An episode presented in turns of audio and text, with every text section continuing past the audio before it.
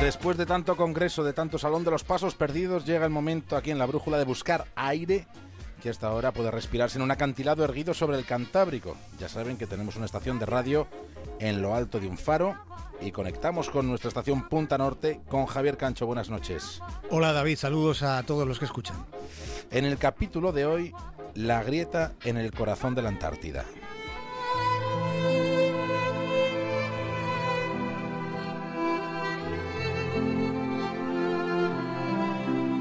La Antártida sigue siendo una de las últimas fronteras del conocimiento dentro del planeta Tierra.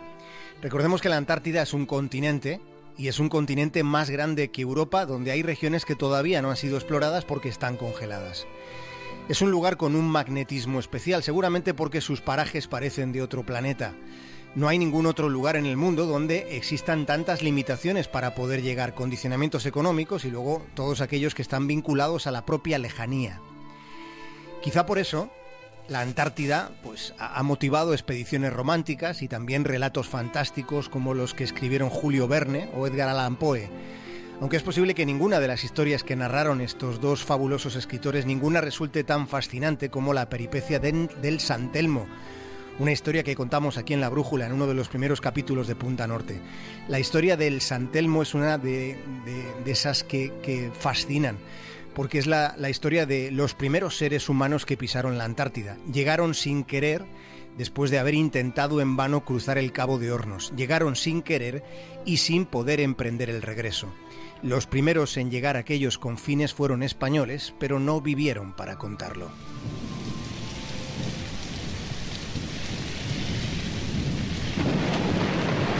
Desde hace cinco años circula por Internet un artículo sobre un supuesto hallazgo en territorio antártico. Las noticias falsas nacen, crecen, se reproducen y se desmienten. Si el asunto adquiere las proporciones que ha alcanzado, lo que a continuación les vamos a contar.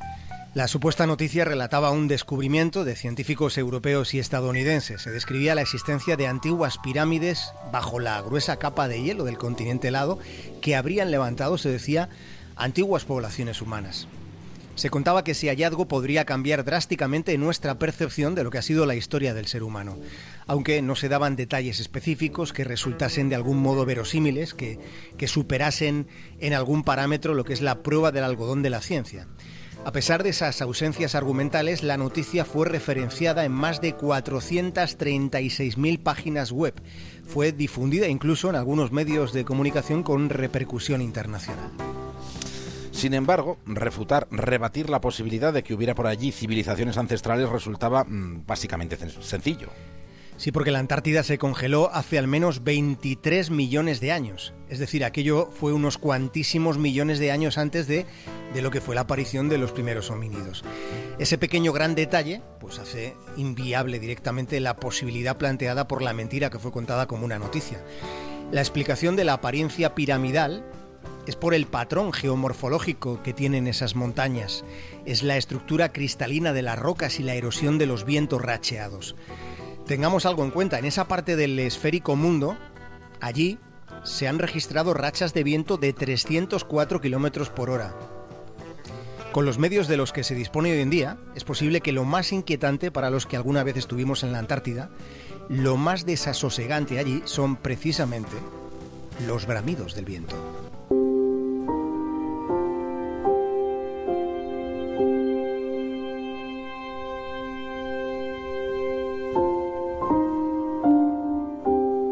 Hay miles de páginas en la red donde se cuenta como un hecho la observación de ovnis en la Antártida, aunque en realidad este fenómeno, el menudeo de la patraña, pues es menos nuevo de lo que pueda parecer.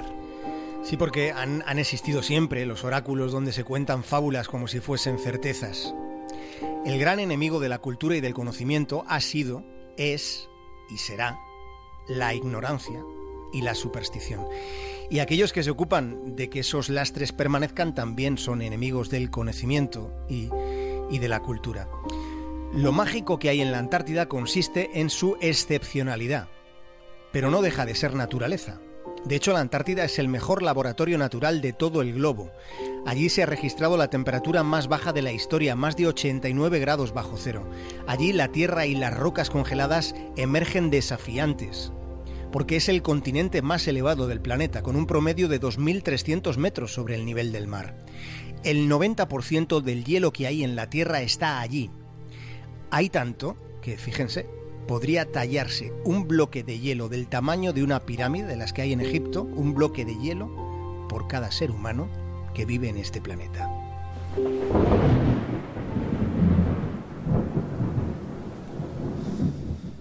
Así que en la Antártida no hay pirámides, ni se han visto ovnis. Lo que hay en la Antártida es una grieta enorme. Y cuando esa grieta culmine la fractura, propiciará uno de los icebergs más grandes de los que han sido registrados. Su tamaño podría ser superior a más de la mitad de la isla de Puerto Rico. Podría ser un enorme témpano de hielo. De momento está cerca de disgregarse de la Antártida. La grieta no es nueva, pero lo que nos llama la atención es que ha crecido de súbito. Hace seis meses que lleva creciendo. Estamos hablando de unos 5.000 kilómetros cuadrados. Esa es la magnitud del bloque. La grieta se expandió en, en, diciembre, lo hizo unos 18 kilómetros en solo un par de semanas.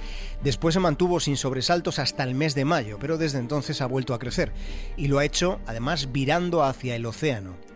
Dicen los científicos que uno de los problemas residiría en que el resto de la plataforma de hielo de la Antártida quedaría bastante expuesta. Sería más vulnerable a rupturas posteriores. La situación pende de un hilo, de un hilo de hielo un hilo de hielo de 13 kilómetros de largo, lo que en términos relativos no es casi nada, aunque también es cierto que a ese lugar del hemisferio sur, the winter is coming. Winter is coming.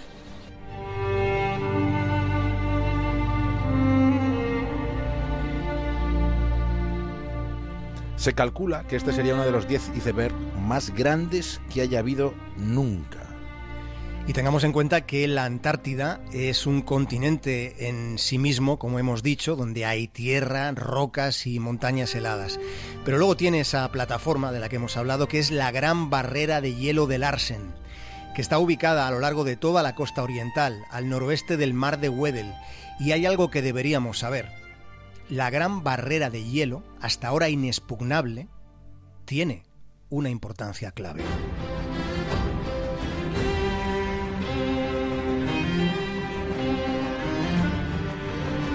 tiene porque si la gran barrera de hielo siguiera resquebrajándose, esto tendría consecuencias. El problema no es el hielo flotante que solemos ver en las imágenes que nos enseñan de la Antártida. El riesgo es el hielo que se hunde.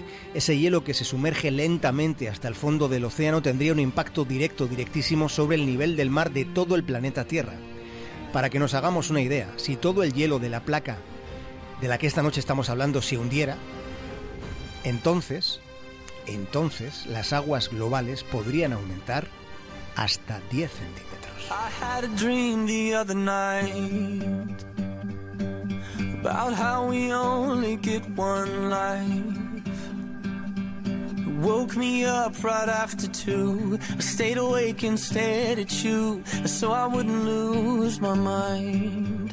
Javier, hasta mañana. Un abrazo. yes, I know that you could tell